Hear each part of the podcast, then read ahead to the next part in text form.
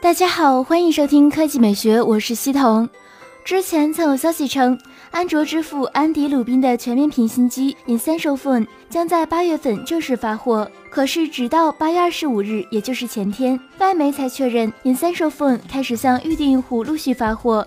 不过，就在发布完这条新闻以后，貌似发货又出了一些问题。有外媒收到了一些读者报告，称昨天 Essential Phone 并没有发货，甚至出现了自己的信用卡扣款，但是没有通知发货信息的情况。有一些消费者也抱怨 Essential Phone 的客服，他们什么都不知道。目前还没有消费者反馈收到这款手机。五月末发布的 Essential Phone 从发布之日就陷入了产能疑云。一开始公布三十天发货，但是直到今天的三个月后才正式发货，而且过程依然非常曲折。还是希望这款惊艳的全面屏新机不要再出什么问题了，要不然等到 iPhone 八发布，这就真的成悲剧了。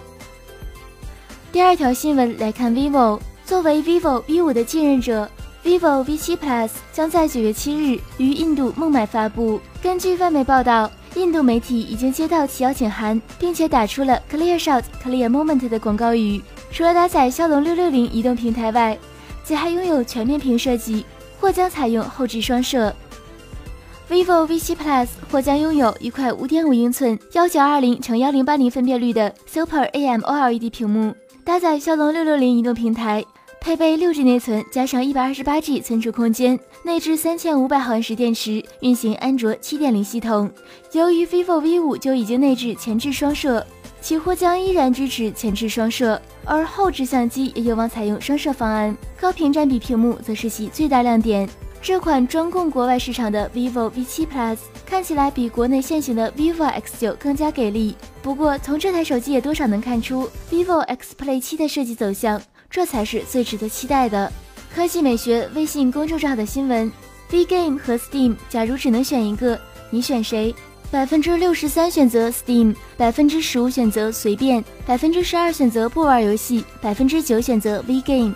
QC 三点零评论：必须是 Steam，Steam 让我看到了 PC 端的继续崛起，对正版的支持，对国产独立游戏有深远的意义，还可以看到 G 胖的微笑。孤独的气泡评论。Steam 加上暴雪战网，已经可以囊括我玩的所有游戏。再说了，二星的游戏如果由 V Game 代理，要怎么和谐？我想不出来。